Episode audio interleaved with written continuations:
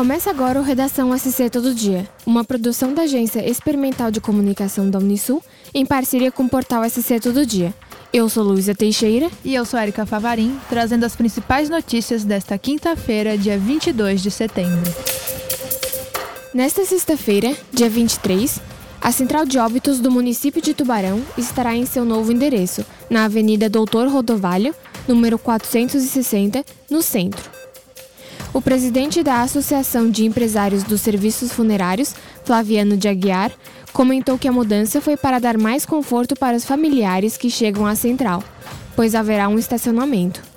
Ele ainda falou que o novo local será mais confortável também para os funcionários, pois haverá uma cozinha e um quarto para os trabalhadores descansarem e passarem o plantão ali.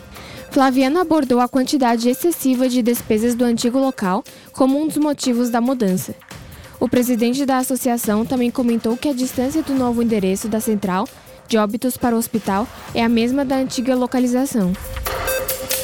O governo de Criciúma está tentando viabilizar a prorrogação do repasse de 780 mil reais da Secretaria da Saúde de Santa Catarina para investimentos em duas unidades de pronto atendimento, UPAs, e seis postos de saúde distritais no município. O valor foi repassado a Criciúma em três parcelas para a contratação de mais uma equipe de médicos, técnicos em enfermagem e enfermeiros das UPAs, assim como seis pediatras para as unidades distritais de saúde. Acontece que a última parcela encerra no mês de outubro. Com isso, o município busca uma prorrogação das parcelas para a continuidade dos investimentos. O secretário Aldo Batista Neto informou que precisava da formalização da solicitação de prorrogação do repasse para, então, estudar a possibilidade. O município está preparando a documentação para tentar viabilizar a continuidade dos valores. Uma cerimônia oficial de inauguração das obras da Barra do Camacho deve acontecer, possivelmente, na próxima sexta-feira, dia 23, porém a data ainda não foi definida. A Secretaria de Estado da Infraestrutura e Mobilidade ainda aguarda a manifestação do governador em exercício, Moacir Sopelsa. Sem a areia que bloqueava o fluxo da maré, a Barra do Camacho voltou a cumprir sua função de permitir a troca das águas entre a lagoa e o mar. A concorrência para as obras foi dividida em dois lotes. O primeiro para a dragagem, com um valor aproximado de até R$ 4 e o segundo para a obra do enrocamento, no montante de aproximadamente 5 milhões e 37 mil reais. Sendo assim, o valor total estimado para a execução dos serviços chega em torno de 10 milhões e 21 mil reais. A vacina da Pfizer contra a Covid-19 para crianças entre 6 meses a 4 anos será oferecida em todo o país assim que a área técnica do Ministério da Saúde aprovar a recomendação do imunizante.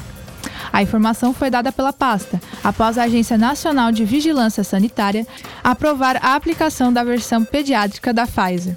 De acordo com a coordenadora de imunização de Tubarão, Chayane Salvador, essas doses nem chegaram ao estado ainda. Segundo o Ministério da Saúde, o início da aplicação não demorará porque o governo tem contrato com a fabricante. O Ministério não deu outras informações, como calendário de vacinação.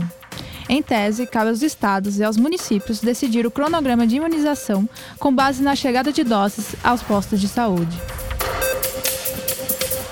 As equipes do Trato por Laguna, programa ambiental da Casan, seguem mobilizadas nas ações de combate às ligações irregulares de esgoto no município. Nas últimas semanas, as vistorias resultaram em notificações a imóveis no bairro Portinho. No total, 23 imóveis receberam o termo de ocorrência de irregularidade e agora tem prazo de 15 dias para regularização. O termo é entregue para imóveis que já receberam a primeira vistoria do trato por Laguna e não se regularizaram. O descumprimento do termo de ocorrência resultará em multa com valores que podem variar de 300 a 500 reais, dependendo da infração. O problema mais recorrente, na ação realizada entre os dias 5 e 16 de setembro, foi a ausência ou irregularidade na caixa de gordura. Já um imóvel, localizado na rua Daniel Roberge, foi notificado por lançamento de águas pluviais na rede de esgoto. O prazo de convocação dos participantes da lista de espera da segunda edição do Fundo de Financiamento Estudantil 2022 termina nesta quinta-feira. Para saber se foi convocado, o estudante deve acessar a lista de espera do FIES por meio do portal oficial do programa. Os pré-convocados deverão complementar as informações prestadas no momento da inscrição. De acordo com o MEC, os financiamentos concedidos com recursos do FIES para estudantes com renda familiar per capita de até três salários mínimos terão taxa real zero de juros. Durante o curso, o estudante financiado deve pagar mensalmente o valor da coparticipação, que corresponde à parcela dos encargos educacionais não financiada, diretamente ao agente financeiro. Após a conclusão do curso, o estudante realizará a amortização do saldo devedor do financiamento de acordo com a sua realidade financeira. A parcela da amortização será variável de acordo com a renda. Nos casos em que o estudante não tiver renda, será cobrado apenas o pagamento mínimo. Para mais notícias, acesse o portal SC Todo Dia. Até o próximo episódio.